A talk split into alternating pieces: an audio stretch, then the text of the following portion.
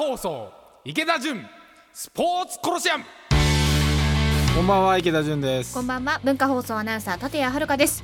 湘南もこの週末混んだって今日ニュースになってたんですけど、ええ。あのすごい表通りは混んでるんですけど、あの地元が通るような裏通りまでまだ表から裏になだれ込むみたいな現象まではまだ行ってなくて、はい、あの一回問題になった4月ぐらいの時あったじゃないですか、最初の頃ですね、はい、あの時の方がまずかった、ああそうですか、うん、だから一応まだみんなの意識の中にうん。まだちょっとねっていうのはあるんだと思うんですけど、うん。まあ、その意識が続きながらあのどんどんどんどんこう緩やかになっていって、まあ、ある種準備ですよね、うん。みんなの意識が変わってあのみんなが少しずつ気をつけるようになって、はい。でこの状態が続いてまた第2波が来てもっていう時のうん。準備期間だったぐらいに思った方が僕はいいんじゃないかなって個人的には思ってもう新しい生活様式に慣れていくと言いますか、うんだって今度は新しい何でしたっけ？教育様式でしたっけ、うん。なんかそんなんですよね、うん、だからもうみんな変わっていって慣れていった方がいいと思う。元に戻るみたいなことは僕はないと思うので、うん。そうですねまあどうなっていくのかというところですけれども今週も参りましょう。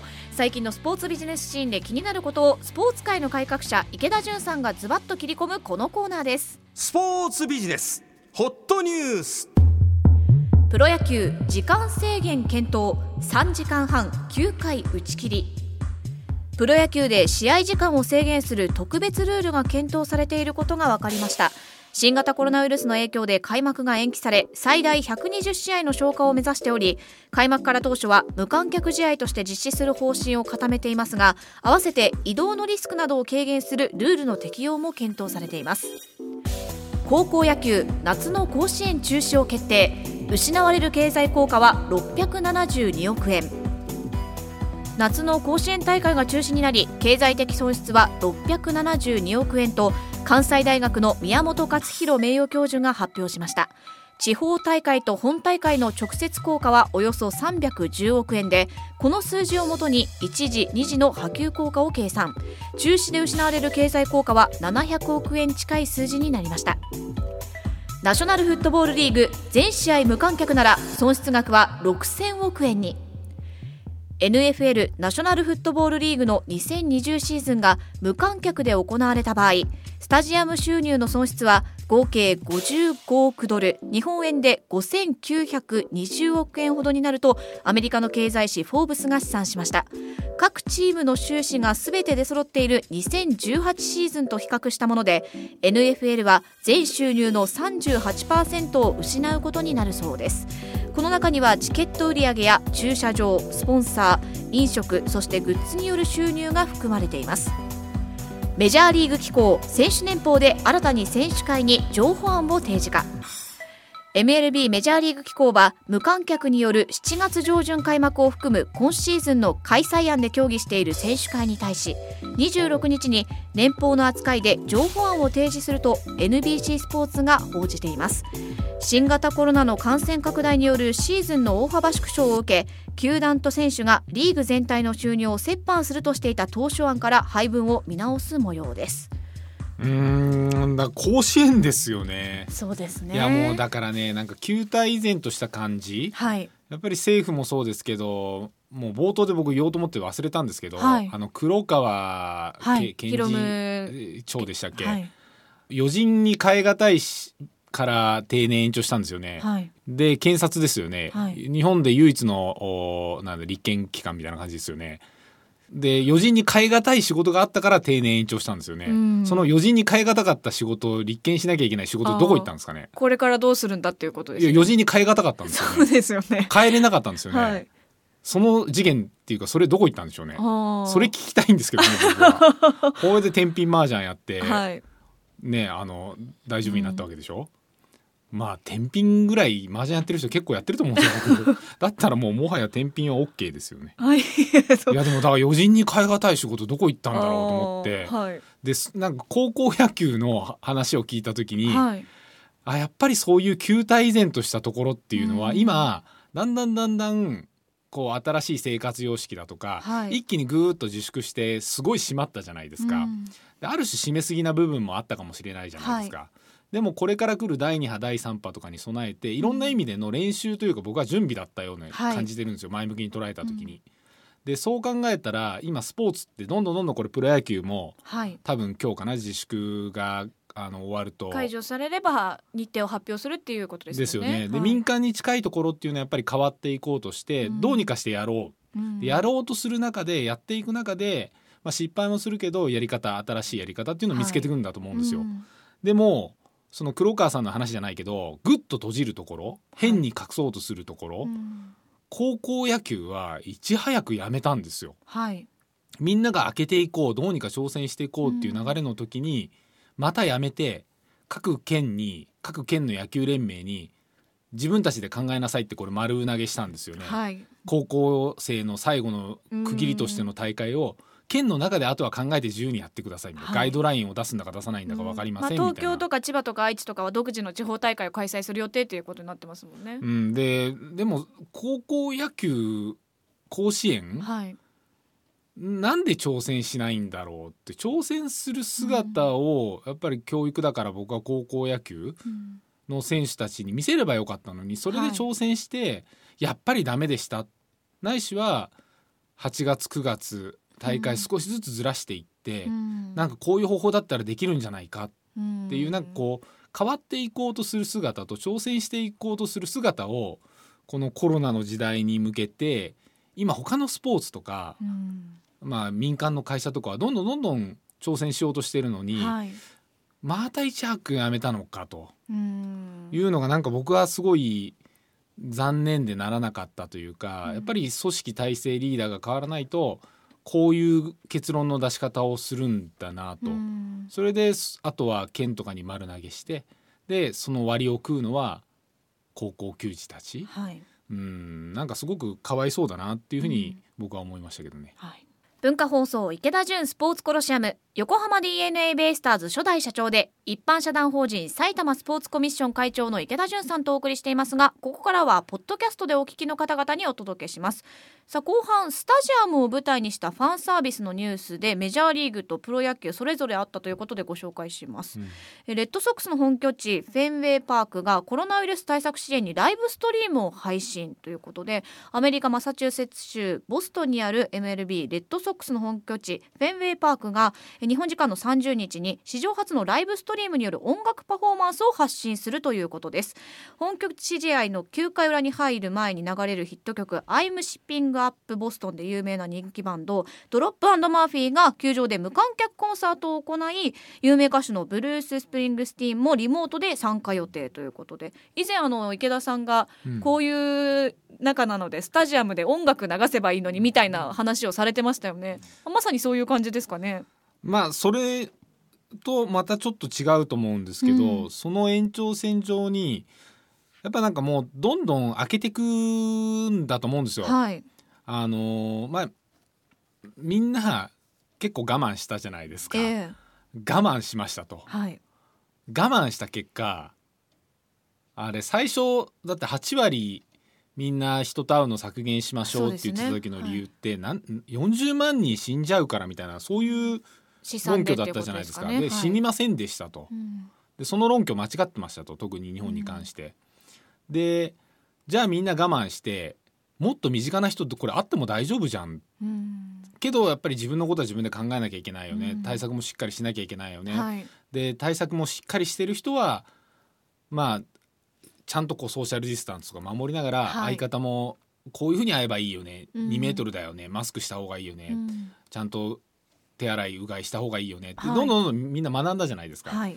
でそれと同じで最初の頃僕が言ってたのはスタジアム何もやってない時にやっぱ街が悲しいから、スタジアムから音楽流した方がいいよね、はい。でもそこからどんどんどんどん今スタジアムを開けていくっていう流れになった時に、でもお客さん入れられないよね。はい。でもこのまんま無観客でずーっとうん何万人も入れたライブできないっていうのもおかしいよね、うん。じゃあこのご時世に合ったライブの仕方って何なんだろうっていうので、まあ、フェンウェイもそうなんですけど他僕もニュース見てたらアメリカの何球場かもうやってんですよ。へえあの去年なんだえ MVP とか取ったチームはそれの表彰式をあのちょっとお客さん入れたのかななんかライブストリーミングで流して、はいそこのセレモニーだけはそこでやその球場でやったりとか,、だからそういう流れでどんどんどんどん開けていくっていう流れでのこれ僕音楽イベントだと思うんですよね。一方プロ野球の方はですね広島カープが3日間マツダスタジアムを開放ということで500人限定1日500人限定で12球団初地域球団の氏名自粛疲れの気分転換をということです。今月21日から3日間一軍練習を行うマツダスタジアムの客席を制限付きで広島県民に一般開放、えー、ファンの球団え球場への入場は新型コロナの発生からは12球団で初ということです。自粛疲れがある中で気分転換ができる機会をつか作りたいということで行政の方をと話をまとめてきた。えー来場者はえーマスク着用体温チェック1組ごと20席の指定席で距離感を保つなど、まあ、予防対策もしながら抽選に当たった人を招待ということですね。うん、なんか自粛疲れの気分転換をっていうのがちょっと違和感あるんですけどはい、いやひ広島のファンって何万人でしょ、うん500人自粛疲れって言ったらこの不公平ですよね。まあそれいやはそうじゃなくて、はい。あのやっぱりこう開け方？うん。コロナの時代最初にコロナの自粛の時代があったじゃないですか。はい、第一段階として。僕テレビとか見ててあのこの週末少し外出した人とかが、はあの家で何やってたんですかってインタビュー受けると自粛してましたっていうのを聞いて、自粛してましたってなんかわかるんですけど僕もしてたから。なんか変な言葉だなと思って、うん。じコロナの自粛をしてた時代から今少しずつはい。みんな準備期間で慣れて、うん。外に出方が分かって少しこう少しお付き合いが、うん。それこそだから野球でいうとこの2回裏が終わったぐらいの印象なんですけど、うはい。になって今出だした時にそういうこう人も出るけど野球場とかも少しずつ開けていくうん。時の僕これ自粛疲れの気分転換をっていうよりはこれその前に出てるじゃないですか。12球団初地域球団の使命。うん。これ12球団初指名自粛後の開け方始まりましたみたいな、うん。そういうニュースだと思うんですよ本来。なるほど、うん、やっとこう開けてまず500人だけど少しずつ入れていうんって、でどこまでこう入れれるかなっていう最初なんだと思うんですよ。はい。ら僕はいろんな意味でこうやってさっきメジャーの球場の話も出ましたけど活用の仕方とか新しいうん。あの以前とは違うけど以前とは同じにはできないけど新しい活用の仕方を今もうみんな積極的に考えてる。うん。で今日もしこのまんまあの緊急事態が明ければ、はこの流れどんどんどんどん加速する。うん。でだから僕はあの本編っていうかあの放送で流れた方で言いましたけど、高校野球だけは開けなかったわけですよ。うん。閉じたわけですよ、はい。春も閉じて夏も閉じたわけですよ、うん。で分かんないですよ。このまま夏で暖かくなっていって、で暖かさとか湿気がどれぐらいこのウイルスにあの効果があるのか僕には分かんないですけど、みんなある程度なんか明るい夏に少しうん去年とは違うけど花火大会もないし、うん。もしかしたらビーチとかもうん。ソーシャルディスティディスタンスとかで海の家とかも禁止なのかもしれないけど、はい。海の家もその中で開け方を考えながらやるわけじゃないですか。うん。その時に高校野球だけはうん。まあインターハイもそうです。その高校スポーツ全体がそこのね期間だけしかできない選手たちも多い中できなかったっていうのは確かに、うんいやほそうなんですよ。世の中全部開けてってる流れなのうに、ん。多分僕なんかより高校野球やってる子たちの方が一番勝ち点だと思うんですけど、うん。みんなちょっとずつ出だしてんのに俺らは開かなかっはい。たっていう風に感じないかな、うん。でそれを自分たちで決めたんだったらいいんですけど、うん。変な大人が決めてるわけじゃないですか。はい。で発表のタイミングも正うん。直そんなに良くないというか、うんなんでこの緊急事態宣言が明けるちょっと前に出すのと、うん。もう少し明けた後にうん。もうまあ、少し、様子を見て、まあ、やっぱりダメだったっていうのか、いやもう少し考えれたんじゃないのかうな、ん。検討する時間が、うーん。ででね緊急事態宣言明けました、いでいろんな人が高校野球早くないですか。うんって高校野球に関係のない人まで言ってたじゃないですか、うん。大阪府知事も言ってましたよね。ちょっと早,、はい。早くないですか、うんでまあ確かに大阪といえど甲子園大阪府にあるわけじゃないし、うんあれ神戸だし。そうですね、うんなんで大阪府知事が高校野球に触れんだろうっていうのはちょっと僕違和感もあったんですけどあそこで、はい。まあ、一応僕は元野球やってた野球の球団経営やってた身として言わせてもらうとやっぱあそこで戦うことによってドラフトの目とかプロ野球の可能性にこう引っかかる、ないしはすごくそこで価値が上がる選手っていっぱいいるわけですよ。そうですね。うん。なのにあそこがなくなってしまって、でとある人とかは終わりのけじめのつけ方みたいな曲げることが大切だと、まあそれもわかるし、うん。けど一番大切なのって開けてくみんなが開けてってる時に、自分たちだけはうん閉じられてしまったっていう、例えば緊急事態宣言がまだ開けてなくてプロ野球もやりません J リーグも今年はもう全くやりませんっていう状況で甲子園がやらないっていうんだったらまあ確かにって思いますけど本当にタイミングがプロ野球これからやっていこうねっていうところで、まあ、高校生たちの気持ちが今できなくなって特に落ち込んでるんじゃないかなと思いますよね。うんなんかねなんかこう大人がきすごいしかも近い大人じゃなくてかなりな大人たちが決めるじゃないですか。でいろんなことがあるんだよって言うんですよ、そういう人たちって。放映権の兼ね合いとか教育ではい。やっぱね高校球児だけじゃないんだ。ブラスバンドとか含めて移動した時には大変なんだ、それがもし何か起こった時には大変なんだとか言うんですけど多分、いやそういうことなのかなってもう少しチャレンジするどうにかしてやるっていう姿勢を見せれなかったのかなってそこに僕は共感ができなくって、うん。教育だから高校野球もとどのつまりは。負けることを味わわせる教育の前に今は開けようとするチャレンジする心みたいなものを伝えていかなきゃいけないんじゃないのかな。うんデパートとかってそうじゃないですか。今、はみんな開け出してますよね。でどうにかして開けてどうにかして過去とは違うかもしれないけど売り上げを少しでもいいから取って、でその中で苦しんでダメなところはうん。もう退場する、うん。そういう市場になるんだと思うんですよ。はい。けどチャレンジする姿勢を伝えないのに、なんか負ける姿勢負けることを味わえなかった味わえる場所がなくなっちゃったそれもわかるんだけどもう少しやろうとする姿勢を伝えてほしかったなって僕はすごいなんかねこれ見た時に、うん。うわー出たよこうやれんと思ったんですよ。はい。このタイミングかまたタイミング悪いなうん。って。うん。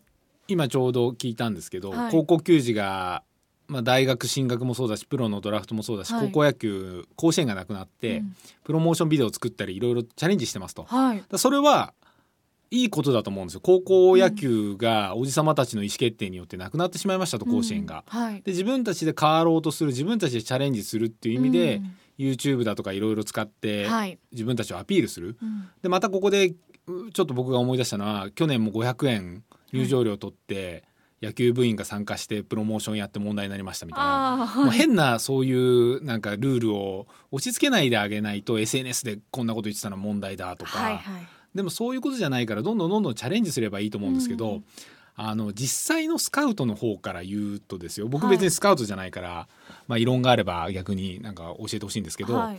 高校野球の重要なのって甲子園の前に地区予選でいろんな高校登場するじゃないですか。はい。でその中には、まあ、9人9人揃えて高校野球って戦うんで、うん。9が揃わなくてやっぱ県で勝てない。うん。甲子園には出れない。けど、1人2人すごくレベルの高い選手がいてそういう選手たちが甲子園とかそういうものではなくてドラフトにかかってくるっていうケースもいっぱいあるんですよ。はいだ甲子園って実際はプロのスカウトたち、うん1巡目要するに1回戦はい1回戦が終わったらみんな大体帰るんですよ。うん2回戦以降プロのスカウトって甲子園あんまりいないんですよ実は。大体1回戦見れば過去も追っかけ続けてきてるんで、なるほど。うん、まあロッテの佐々木投手とかも地方予選でかなり話題になりましたもんね。そうですね。だからこっからどうするか分かんないんですけど高校野球甲子園がなくなったことによって、地域の高校野球の協会はい。が県の中でいろいろこう大会作ったりとか、うん。あの県の中でのけじめのつけ方みたいなのをはい。やろうとしていくじゃないですか、うん。だからそこにどれだけプロのスカウト呼んだりとか、うん。そこでどれだけ自分のことアピールできるかっていうので、僕まだまだチャンスあると思うんで、うん。変なおじさまたちやっぱ SNS とかネット弱いから 自分たち高校の中ではい。高校球児だけじゃなくてもそれこそブラスバンドもそうですけど、うん。自分たちで SNS の活用の仕方とか考えて発信していけばいいのになそこで変な大人が邪魔するなよっていう、うん。ルールだなんだとかこんなの高校生発信してよくないとか、はそれも挑戦する中での失敗だと思うんで、うんなんかおおらかに寛容にもう少しコロナの時代だからこそあの見てあげた方がいいんじゃないかなっていうふうに思いますよね。はい。はい、アスリート飯いきましょう。えー今週もスポーツビジネスホットニュースをお伝えしました。続いてこちらのコーナーです。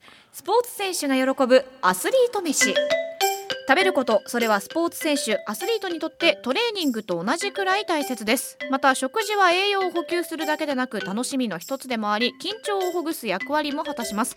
スポーツを愛する人たちのとっておきの食事アスリート飯をご紹介していますが今回は池田さんどんなお料理でしょうか？ハヤシライス。ハヤシライス？おう。あのもう来週ぐらいにはそろそろお店の紹介とか行ってもいいんじゃないかな、で僕はあの自粛の期間にいつもお世話になったりしてたお店はい。みんなあのお店は大体閉まってるんですけど、うん。テイクアウトやってたんで、ええ。テイクアウトでいろいろ食べてたんですけど国土交通省とかがもう少し道路を活用できるように法律変えていくみたいな話はが今動いているっていう話を聞いて例えばフランスとかドイツってカフェの前に普通の道路にいっぱいテーブルとか出してるじゃないですか。はい。で日本ってあれ結構ダメなんですよ。へえ。でそれを道路の活用方法をもう少しこのコロナの時代でコロナっていう変なタイミングがあったから、うん。もう少し道路を活用してお店で食べれる。うん。けどソーシャルディスタンスだとか3はい。密避けるためには、まあ、道路で食べてうん。っていう風になっていく法律とかも検討されてるみたいなのを街づくりやってる人たちから今聞いてへてえ。まあ道路は換気いいですもんね。そう。だからそういう風になっていけばいいなと思ってるんでそういうのも含めて、なんか緊急事態はい。が終わったら、そっち行きたいんですけど最後のはい。自粛、自分でス作る飯。テイホームご飯。いやあの僕ベイスターズやってた時に、はい。あの前カレー紹介したと思うんですけど、はい。でそのカレーが月一だからたまに林になんですよ。へえで僕そんなしょっちゅうファーム行かないから、はい。林に出会えたのって1回か2回だったんですけど 5年のうちで。なんかラッキーみたいな。いや美味しいんですよ。へねー牛肉ゴロゴロ入っててでそれを僕ちょっと思い出して昨日なんですけどちょうど。おはい。あの子供たちにハヤシライスを作ってあげようと思って、はい。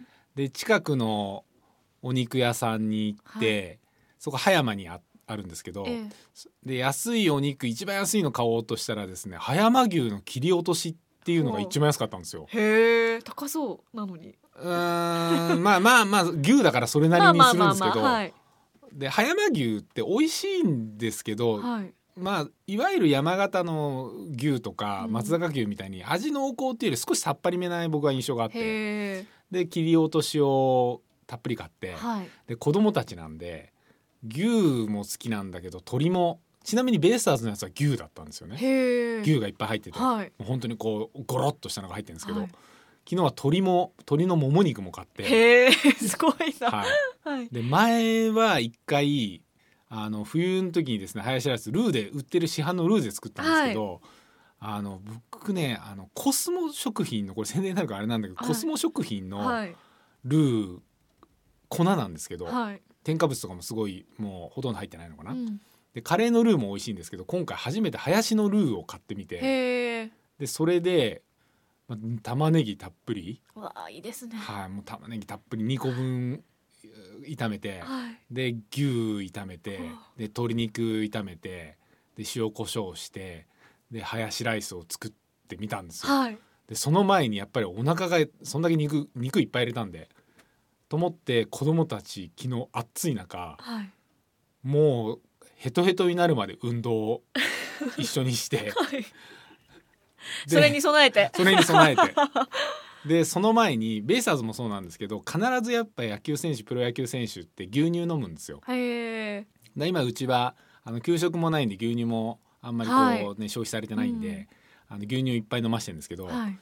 まあ、運動してもう汗べっとりになった後、風呂に入れてはい。で大きなメイソンジャーっていうこうボコッとしたよくカフェである、グラスあるじゃないですか。はいグラス。はい、あれにもうこれ賛否両論なんですけど、はあ僕氷入れて牛乳キンキンにしてから風呂上がりに牛乳一気に飲むっていうのが好きで。はいでそれを飲ました後にハヤシライスを肉いっぱい入れたのをもうこれでもかっていうぐらい食べさせて、でその後ドラえもんのドンジャラするっていう そして僕が8時に眠くなって「イッテ Q!」やる前に寝寝てしまったっていう、はすごい幸せな一日ですね。い、いやもうもう自粛を僕は楽しんでますよ。いやいいですね。いやハヤシライス食べたくなりました。コスモ食品のハヤシライス美味しいですね。ええうん。食べてみます。ただ子供にはねなんかあもっと甘いルーの方がちょっと大人の味と今度混ぜてみよようかと思って。ああいいですね、うん。へえうわやってみます。はい。今回は池田さんおすすめのハヤシライスご紹介しました。今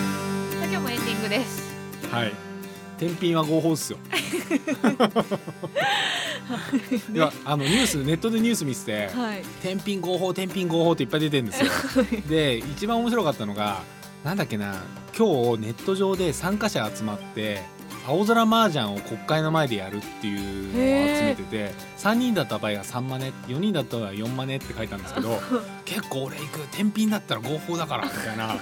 まあそりゃそうなるよなって。うんなんだか何がいいんだか何が悪いんだかもう偉い人のあのおお友達が OK だった場合は全て OK なのかなっていうちょっとね感じがしましたけどね。まああの緊急事態宣言が今収録の時点ではどうなるかわからない状況ですけれども来週にはまた状況変わってると思いますのではいどうなるかまた来週もお楽しみはい、にということですね。お気をつけた方がでもいいですね。そうですね自分のことは自分で。はい気をつけましょう、えーこの辺りでお時間となりましたお相手は池田純と文化放送アナウンサー立谷遥でしたではまた次回月曜日の6時45分からの放送で